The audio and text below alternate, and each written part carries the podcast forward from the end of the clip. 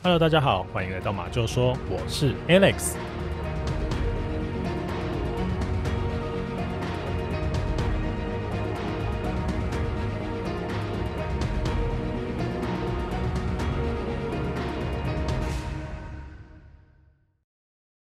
欢迎大家来到今天的节目啊！这两周大家过得还好吗？哎，我发现我现在啊，好像已经慢慢习惯这种，就是两个礼拜啊，跟大家问候一次的这种 tempo。其实一开始我是还蛮不习惯的啦，因为之前每个礼拜啊，好像都要跟大家问候一下嘛，对不对？那现在变成两个礼拜一次，就是一开始要适应了哦。现在好像已经比较好了哦。那大概是在前两集吧，就是这个 Stanley 录节目的那一集下面呢，就有个网友他就留言问说。啊，Alex 嘞，好，哎，啊，我就在这里啊，就我一直都在，好不好？只是我们现在啊，因为疫情的关系嘛，就是分开录音了。那事实上，从我们分开录音之后啊，哎，我觉得我突然啊，好像跟所有的听众一样哦，就是好像会开始期待啊，比如说 Stanley 他下一集的节目啊，要讲些什么，要录些什么，然后会不会又带给大家什么惊喜之类的哦？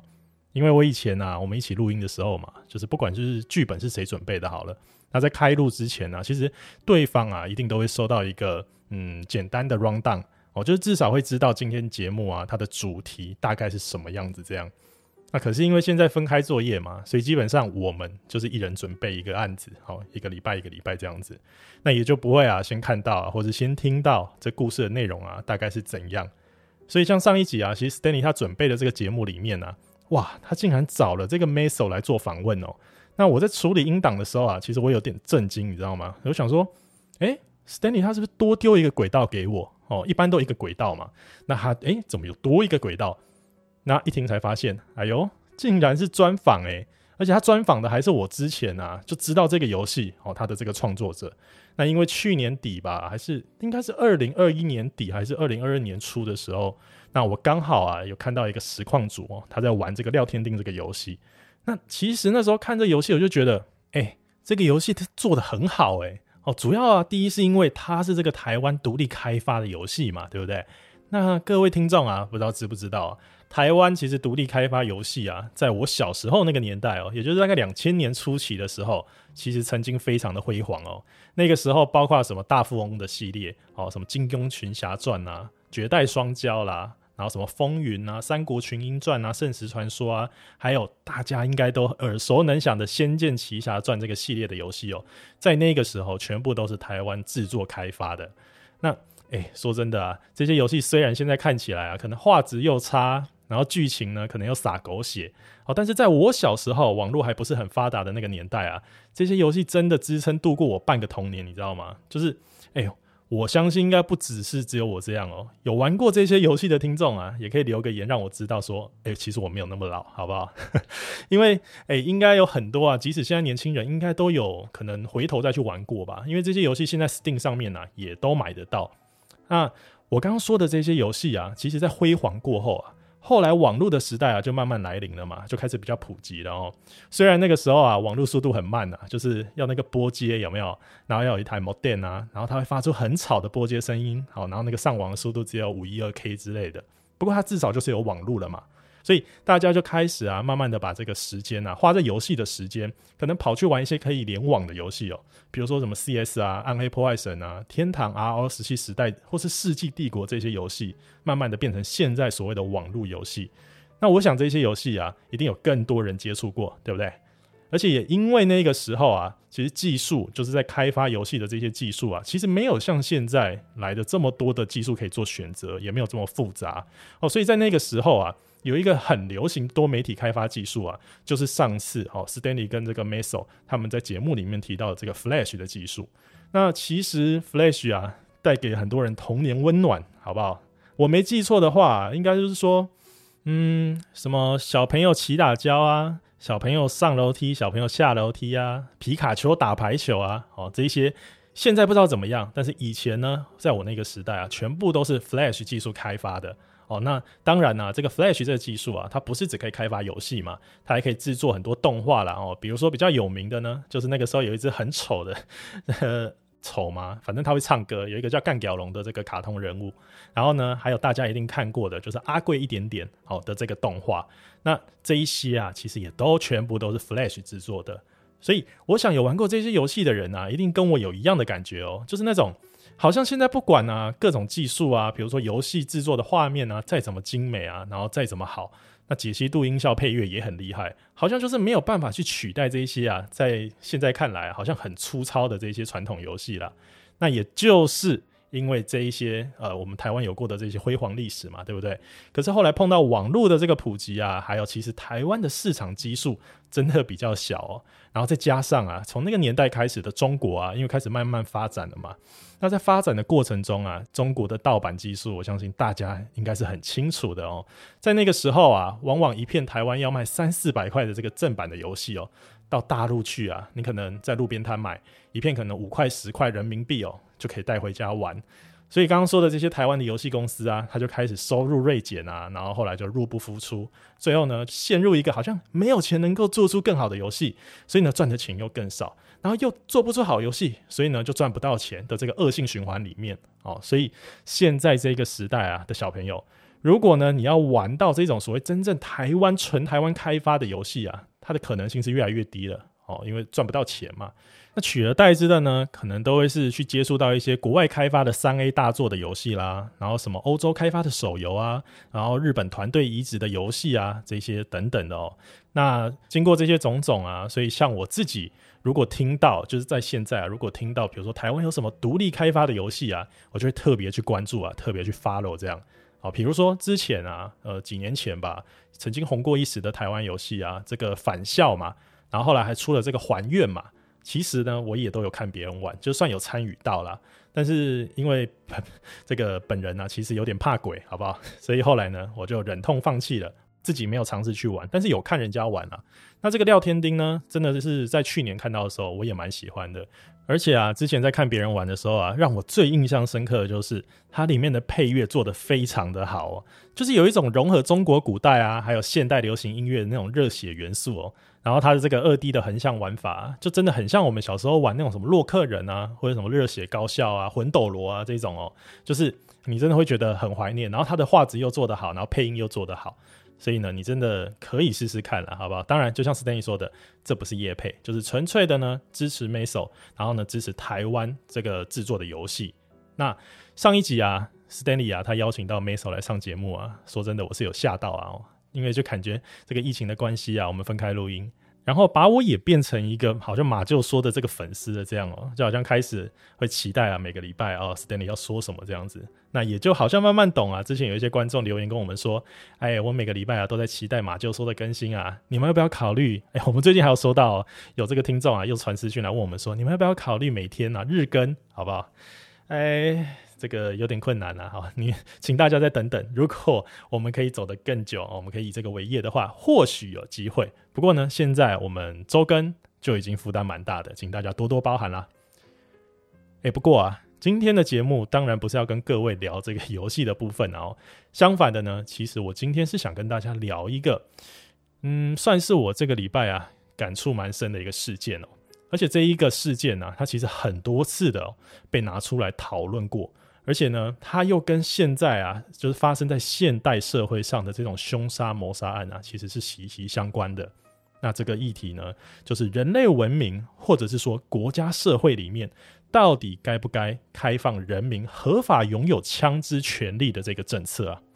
那在这边我要先说啊，这个拥枪的议题啊，其实从人类发明枪支哦，而且发生第一起用枪支去伤害人的事件开始啊，就已经是一个。不停的被讨论哦，甚至讨论到烂的一个议题了。那为什么今天呢，我要好像老调重弹的把这个议题呢拿出来，想跟大家来聊聊呢？啊，这主要是因为啊，在上个礼拜三的时候啊，呃，不知道多少听众啊有在 follow 最近美国啊这个 NBA，他们刚好打到季后赛的这个部分了。那在上礼拜三的时候啊，我打开 NBA 现场转播啊，想说，哎，来看一下现在战况打到哪里了这样。那那天的比赛啊，是西区决赛啊，哦，这个第四场，也就是金州勇士队啊对上达拉斯独行侠的第四场比赛哦。那一如既往啊，比赛在开始之前呢，记者啊就会分别呢去访问这两队，哦，包括教练啊、一些球员啊，进行一些简单的采访，这样。那我在这个采访里面啊，因为一开始我看啊，声音关的小小的嘛，我就看到这个金州勇士队的总教练啊，就这个 Steve Kerr，他突然很用力的哦，狂捶桌子哦，而且他好像很不爽哦，就是不知道在讲什么。那我想说，诶，这么就是他平常是一个脾气还不错的教练，你知道吗？那我就想说，那我把声音打开一点哦，听一下他到底在干嘛。结果啊，我才知道，原来在他们要进行这场比赛的当天早上哦，那这个美国的德州啊，刚发生了一起死伤算是很惨重的国小校园枪击案，而且根据当时的这个初步调查，就已经哦，整个案件就已经至少有二十一个人死亡，然后还有其他不知道多少人轻重伤哦。那虽然歹徒他最后是被当场击毙没有错，但是也造成了哈十九个小学生还有一个老师啊，就当场无辜的丧命这样。那也就是因为这样啊，所以我刚刚说的这一个勇士队的总教练啊，Steve Kerr，他才会很反常的、在那边大吼大叫啊，然后又敲桌子这样。哎、大家要知道、欸，哎，我刚刚说 Steve Kerr 这个教练啊，他其实在脾气上算是一个很不错的人呢、就是以前啊，勇士队常常在比赛啊，比如说屈居劣势啊，或是遇到比较呃吹哨不公的时候，他都还是可以老神在在哦、就是一个不太会去怪罪自己的球员，那也不太会去骂对方的一个算是好脾气的教练这样。所以我就很好奇啦，诶，怎么这个赛前的记者会啊，他这么激动哦，而且他最后是完全没有没有一个结尾哦，他就记者会开一开，他就直接转身走人。那我就想说，诶，他是在作秀吗？到底发生什么事情？跟我认识的这个 Steve Kerr 好像不太一样。那后来我一查才知道啊，原来在 Steve Kerr 他十八岁的时候，他的爸爸其实在当时的美国的一所叫做贝鲁特大学里面当校长。那结果呢？因为一些政治因素或是一些立场的问题啊，某天下午呢，在他走出这个校长办公室的时候，他竟然被埋伏在附近的枪手，从后脑勺哦，行刑式而且近距离的开枪击杀。所以这对当时十八岁来说的这个 Steve Kerr 啊，打击是非常大的哦，因为他的篮球生涯啊，从那个时候才刚开始要发光发热。根据 Steve Kerr 他自己的描述啊，他后来在 NBA 打滚的时候。其实是有过不少丰功伟业的哦，包括他和大家熟知的这个 Michael Jordan 啊，在后来的公牛队的三连霸王朝，或是后来呢，他带领金州勇士队啊三度拿下 NBA 的总冠军赛这一些哦。可是他心中始终有一个很大的遗憾，就是他没有办法和自己最爱的爸爸哦，就是他最敬爱的这个爸爸分享这一些喜悦。那所以啊，他其实已经不止一次啊，公开的去批评美国政府这种枪支自由的这种政策哦。所以他在这个记者会里面呢、他其实不止骂了对枪支不作为的这个美国政府哦，他连华盛顿的五十位参议员呢，全部都一起骂了一骂这样子。那我相信啊，听我说到这边呢、啊，各位听众不知道会不会觉得很奇怪哦？就是美国明明这么大，明明一个这么先进的国家，为什么不能透过比如说呃修法的方式哦，或者说有更多配套措施的方式哦？来更加严格的执行这种所谓枪支管制的这个事情嘛，就是美国当局怎么会放任全世界啊去把美国跟枪支画上等号嘞？嗯，这个的话，我觉得我要先跟各位分享一个资讯哦，那就是目前世界上啊开放人民哦可以合法持枪的国家，并不是只有美国而已哦，其实包括什么英国、法国、德国、荷兰、意大利、葡萄牙、比利时、西班牙、瑞士。甚至到巴西、阿根廷、哥伦比亚、澳洲、纽西兰，还有日本等等的国家，都可以让民众合法的持有这个枪支。可是说实在的哦，在这些国家里面，还真的就没有一个国家像美国一样哦这么夸张哦。因为美国光光在二零二零年的这一年哦，就有超过四万五千个人啊被枪杀身亡。这一些还不包括那些受到枪伤，可能半身不遂啊，那可能终身残废变植物人的那些人哦，光死掉的被枪杀死亡的就有超过四万五千人这么多。如果大家对这个数字没什么概念啊，我也帮大家换算好一个数据哦，就是说，如果我们把这一些在美国被枪杀的人啊，平均到每一天来看的话，那每一天呢，至少会有一百二十三人在美国被枪杀身亡，也就是平均一个小时呢，会有五个人被枪杀。那这个死亡的比例啊，在开放可以合法持枪的这些国家里面啊，真的是傲视群雄了。而且现在美国啊，遇到一个很严重的问题，就是说，一般我们可能会想说啊，这个持枪去进行攻击啊，或是杀人哦，可能不外乎是嗯黑道火拼、利益纠葛，不然就是私人恩怨嘛，对不对？但是现在美国的情况是，好像越来越多人啊拿着枪哦，然后跑到大众场所啊，或是人很多的地方，甚至是学校啊、教堂里面。去进行这种所谓的无差别的这种扫射攻击，大家还记得两个礼拜以前啊，美国南加州啊有一个这个日内瓦的长老会教堂里面哦，才发生过一起一死五伤的枪击事件哦。那这一个案件啊，如果不是有几个不怕死的牧师啊，他冲上去夺枪的话，其实犯人除了带两把枪之外啊，还带着四瓶燃烧弹哦。感觉这原本就是要进行大规模的屠杀哦，只是后来呢，嗯，他只杀了一个人哦。当然呢，其他五个人也是重伤了。不过也是因为有这些英勇的人啊，才可以把这个伤害啊降到最低啊。然后呢，在不到一个礼拜的时间之内啊，就又发生我们刚刚说的造成二十一个人死亡的这个国小的枪击事件哦。而且，其实，在同一天的另外一个地方哦，也就是在美国西维吉尼亚州的一个男子啊，他拿着半自动步枪哦，朝着一群正在办 party 的人啊，疯狂的开枪扫射。不过好险，就在他刚开始扫射的时候啊，在当场呢，他就被另外一个也带有枪的女生啊给开枪击杀哦。不然的话，绝对又是一场啊史上非常惨重的这个案件。然后还不止如此哦，其实，在两个礼拜前啊，就是五月十四号的下午两点的时候，也就是教会事件，哦，我们刚说十五号嘛的前一天，十四号的时候，在美国的水牛城的超市里面呢、也才刚发生过一起十个人死亡、三个人轻重伤的大规模枪击事件。然后呢，在五月二十八号的晚上啊，美国的田纳西州啊，也发生了一起很严重的枪击案哦，总共呢造成六个人中弹啊，两个人命危。所以你看，这短短几天的时间里面呢、到底发生了几起这个重大枪击事件呢、啊？而且我还有的还没拿出来讲哦，因为这一些都只是报道报的比较大的事件而已哦，其实绝对不止这一些。好，那不知道有没有听众啊，还记得这个发生在美国二零一七年十月一号的时候，在美国拉斯维加斯发生一起非常严重、无差别的枪击事件。哦，这一场事件呢，堪称是美国近代史上最严重的无差别攻击事件哦。我记得那个时候啊，所有的国际新闻呢，报道这一个事件呢，整整用了一整个礼拜的时间哦。因为那一天刚好拉斯维加斯这边呢，举办了一场露天的这个乡村音乐节嘛，那算是一个多人派对就对了。结果枪手啊，他从很远的地方啊，远远的躲在旁边饭店的三十二楼啊，从很高的地方朝底下这些民众哦，疯狂扫射了五分钟。而且呢，他拿的是火力很强的武器哦，他总共拿了二十三把不同的枪械哦，然后击发了大概数百发的子弹，最后呢，总共造成了八百五十一个人的轻重伤，那甚至有六十一个人呢是当场死亡。大家可以设身处地想一下，如果我们去参加一个音乐节或是音乐会，如果凶手呢，他是跟我们在同一个平面里面的话，或许我们看得到他的行动，我们知道往哪里逃窜，也许伤害不会这么大。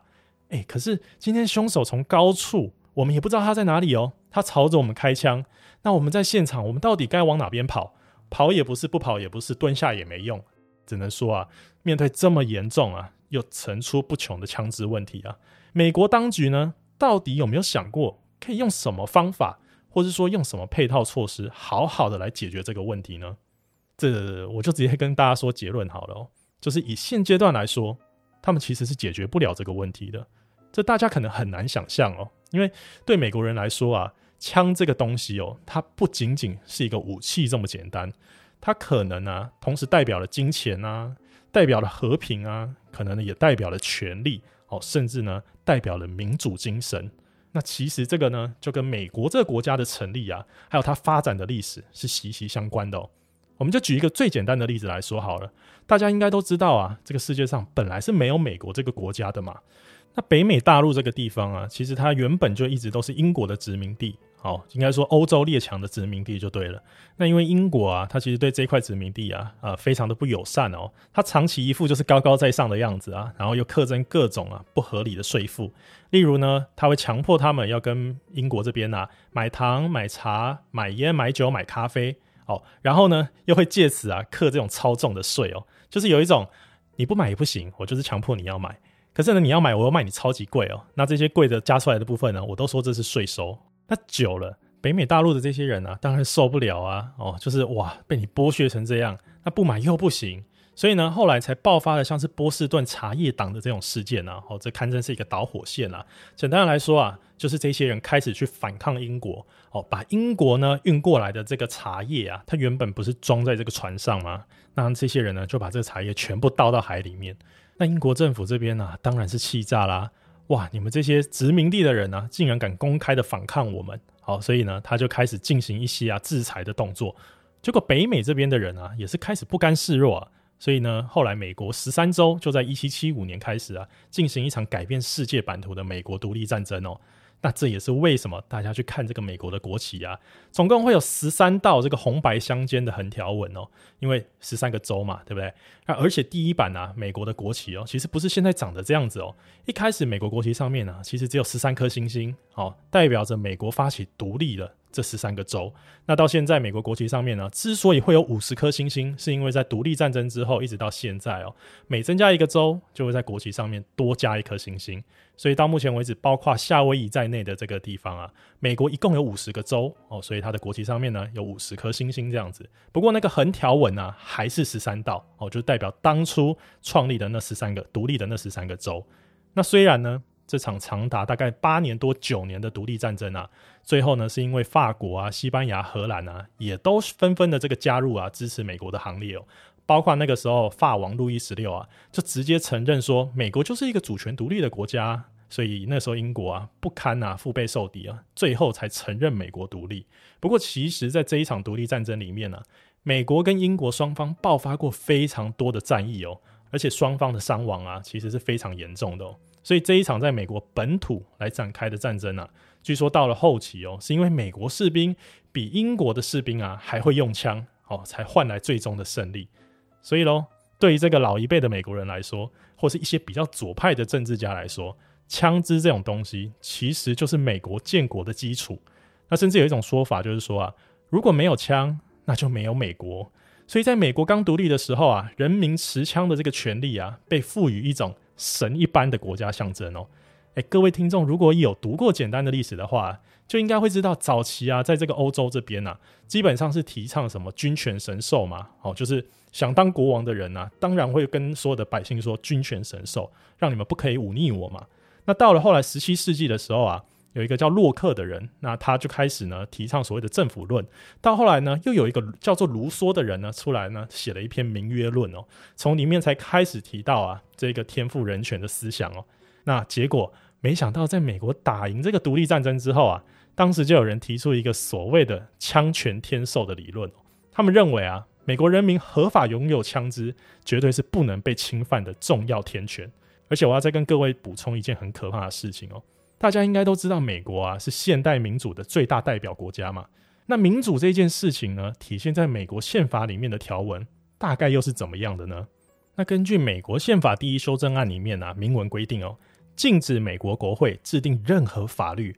去确立国教、妨碍宗教自由、侵犯人民的新闻自由啊与集会自由啊，禁止剥夺人民向政府请愿的权利啊。简单来说啦。这一条美国宪法第一修正案啊，就是用来保障美国人民好他的基本人身自由、宗教言论好的这些自由、安全等等的。那这听起来，当然啦，以一个自由民主的国家来说啊，这一些法条我觉得是没有问题的。但是呢，这个修正案有很多条嘛，所以今天呢、我就想跟各位再来分享一下这个所谓的美国宪法的第二修正案。那其实这一条啊，这条美国宪法的第二修正案呢、啊，它是在一七九一年的十二月十五号啊正式通过的。那它主要的内容呢，就是在保障美国人民啊，他合法持枪的这个权利哦。也就是说，这一条第二法案啊，第二修正案，它确保了美国公民哦有正当持枪防卫的权利。所以也就是说，你如果想要取消宪法保障人民持枪的这个权利啊，基本上是很困难的。哦，当然了，你说可以修宪啊，或是什么增加什么修正案等等。但是你知道啊，在二零二零年的时候，美国维吉尼亚州啊，它通过了一个哦，它自己这个州啊，通过了一个枪支管制的法案哦。那里面主要的内容是说啊，民众还是可以合法的持枪，可以合法的买枪哦。但是我们要开始限制呢，每人每个月只能限购一把枪，而且呢，对所有购买的武器呢，就是你要去购买的民众啊，都要进行一定程度的背景调查。那包括呢，你要压指纹啊，留证件啊，然后要有好友啊，就是一定交情的好友啊，陪你去做保证人，而且呢，不准带枪支进入任何的公家机关等等的这些规定哦。这些规定在我们听来不是很正常吗？但是美国当地的民众啊，他们不这么觉得哦，因为就在法案通过的没几天哦，维吉尼亚的这个参议院呢，就直接被一个大型集会啊给包围了。里面大概涌入了差不多五万人的民众啊，那直接在那边做抗议的动作。其实他们就是想表达政府不应该限缩枪支的购买。所以你看哦，人家只是跟你说，哎，这个购买的资格要限缩啊，就差点变成暴动。那如果今天呢、美国当局真的哦去动用，比如说宪法修正还怎么样，把人民持枪的这个权利啊给剥夺掉的话，应该内部直接大战了。那话又说回来啊，到底为什么当初美国会把人民啊可以合法拥枪的这个权利呢写入宪法里面？那这主要啊，还是要说到啊，当时啊，在这个欧洲啊，第一批搭五月花号到北美大陆的这些移民哦，他是靠着这些所谓的枪支武器啊、炸药啊，在当时比较蛮荒的这一块土地上面啊生存下来，而且呢，他们要对付各种凶猛的，比如说毒蛇猛兽美洲豹，或者是呢，当时啊，听说会吃人的这个印第安人的包围之下啊，存活下来，所以这些武器啊，就变成是后来每个人啊安身立命最重要的依靠啊。然后后来在北美十三州慢慢成型以后啊，可是那个时候毕竟还没有独立嘛，哦，所以就不会有什么政府啊，也不会有什么警察局啊，更不会有警备单位。那要保家卫国抓坏人呢，就只能靠这些啊，比如说持有枪械啊，知道怎么用枪又富有正义感的这些民兵哦，来帮忙维持社会的秩序。而且接下来啊，美国不是独立战争开打吗？那就像我们说的啊。这个拥有枪支技术的民兵啊，其实在后来对英军的这个战争里面啊，起到非常大的作用哦，对对方造成非常大的伤害。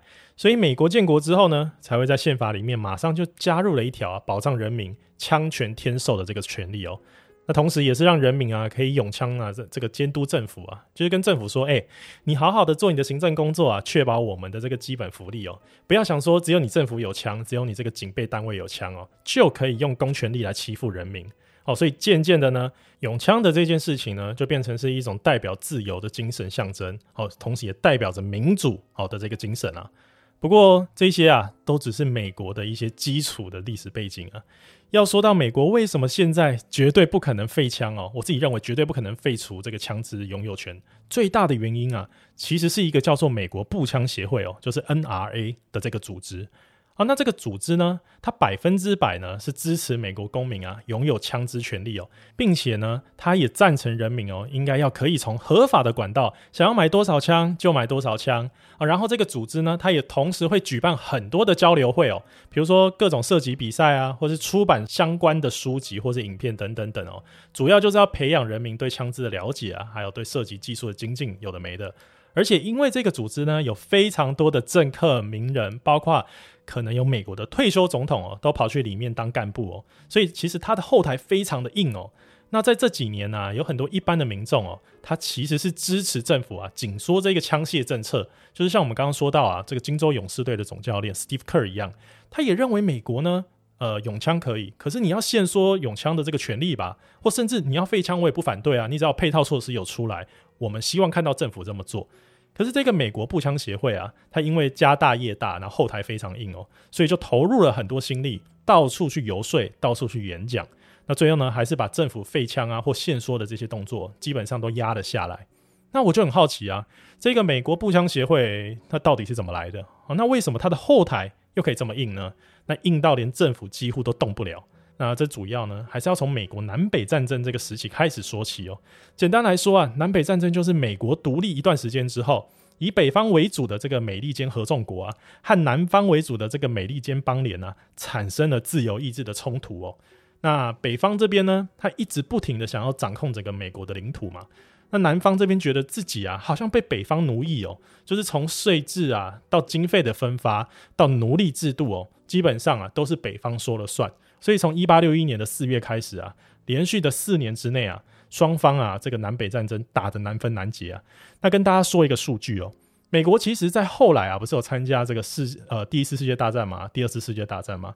后来也打了越战啊，也打了韩战啊。那其实我们知道啊，在这一些战争上面啊，美国其实死了非常多的人哦。可是这些总共死伤的人啊，加起来也不过六十一万六千多人而已哦。可是光是在这一场南北战争啊，四年时间里面哦。美国总共死伤的人数哦，就超过六十二万多人，所以这对美国来说啊，真的是一场很伤痛的回忆哦。当时有一个很有趣的现象，就是说北方军啊，其实不管是在工业实力啊、经济实力上面啊，其实远远是优于南方军队的，不是吗？可是为什么这么久的时间里面呢，啊，北方军好像打都打不赢，就是被这个南方军修理得很惨，而且死了很多人。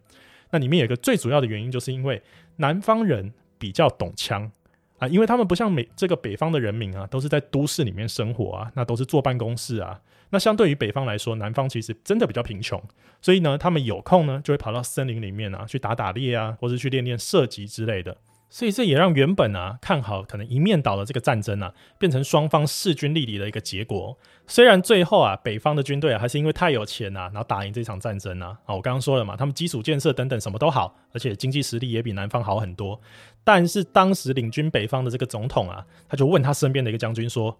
哎，我们到底为什么会被打得这么惨呢？我们不是应该像俄罗斯一样，什么十天攻下基辅的吗？对不对？那怎么会打这么久还打不出一个结果？”哦啊，最后虽然赢了，但是我们死伤也惨重啊。结果后来这个将军啊，他就告诉这个北方的领军的总统哦，也就是这个尤里西斯·格兰特啊，他就跟他讲说，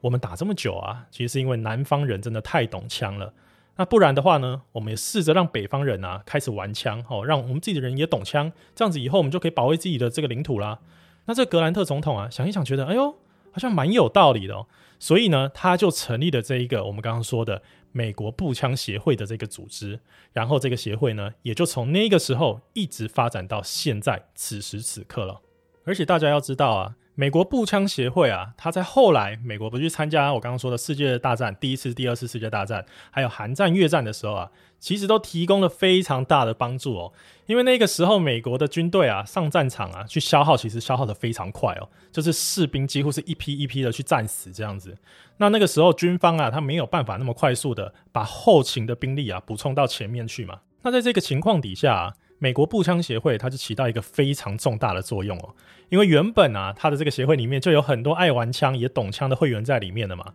所以呢，他们很快的就可以把这些人呢，透过一些基本的军事训练啊，就送到战场上面去服役，然后为国效力这样。那也就是因为这样子啊，所以美国步枪协会即使到了现在哦，还是有非常深厚的影响力哦，因为它可以说。你以前所有美国打一战、二战、越战、韩战，这一些都是我们有给你们人力啊，不然的话，可能美国大军会死更多人哦。在这个前提之下，你就根本动摇不了哦这个美国步枪协会了。那也几乎在保障人民拥枪的这个议题之上啊，可以说没有人打得过他哦，没有人呢可以说得过美国步枪协会。而且这里面最夸张的是啊。我们不是说很多退休后的政治家啦，或是美国总统啊、有利人士啊，都会跑到这个步枪协会里面啊，去担任干部，或者大力的哈公开支持这个步枪协会吗？那在一九八零年代的时候啊，那个时候美国总统哦，大家应该耳熟能详，就雷根总统啊，其实也非常支持这个美国步枪协会。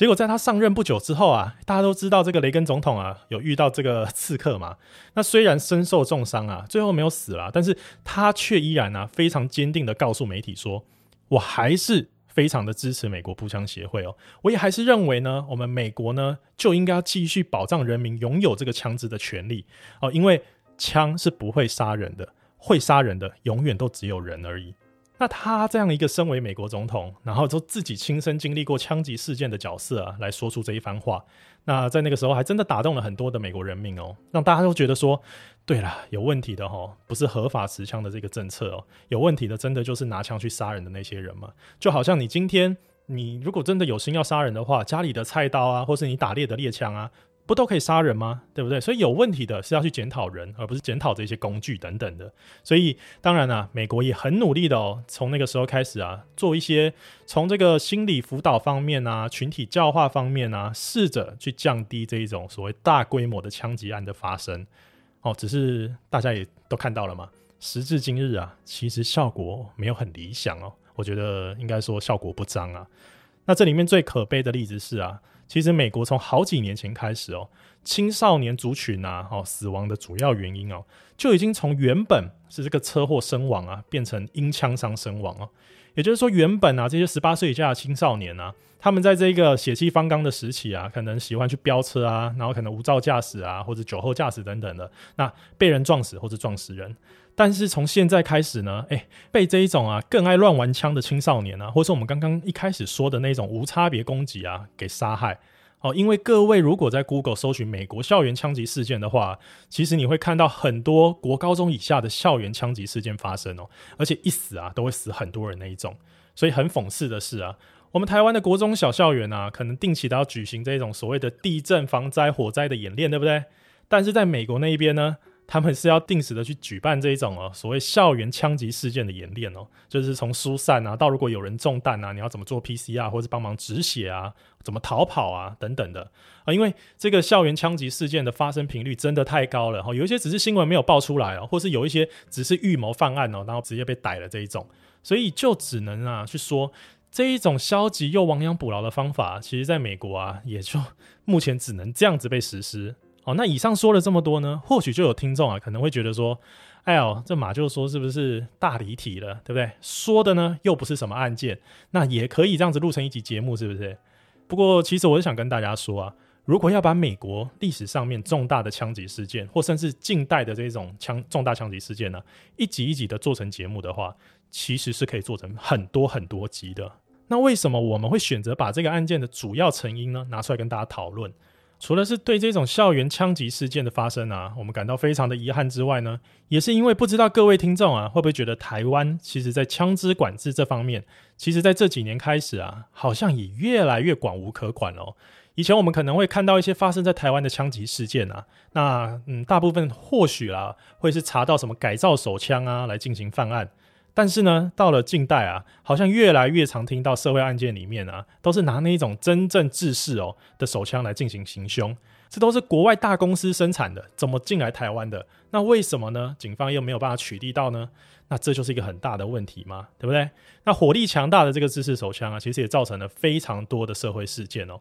比如说，二零二零年的这个馆长，大家应该知道陈之汉嘛，他被枪击的事件里面呢、其实凶手拿的呢那一把小沙鹰啊，其实就是一把火力强大的制式手枪哦。那所以近年来啊，我也常常听到一些声音哦，就是包括你在网络上啦，各个论坛啊，你也都会看到这种说法哦，就是说，要不要台湾的政府啊，干脆像美国的政府一样啊。开放全台湾人民啊，这个枪支合法化算了啊，因为在台湾的枪支其实早就已经地下合法化了嘛，只是差别在他们没有办法像美国一样啊，大剌剌的把枪可能背在身上去买早餐啊，或者说把这个枪就拿在手上这样。但是说真的啦，他们要买多少一定弄得到，而且呢，子弹还很便宜，所以有这个说法的人呢、啊，他们就觉得说，既然枪支都已经这么泛滥了，那台湾人民呢，应该也要像美国一样啊，拥有这一个枪支的自卫权。好，就是你要可以合法购枪，不然如果真的遇到事情的话，你不就只能任人宰割了吗？哦，所以其实我一直都不觉得啊，这种大规模的枪击事件啊，只会发生在这个美国这个地方啦。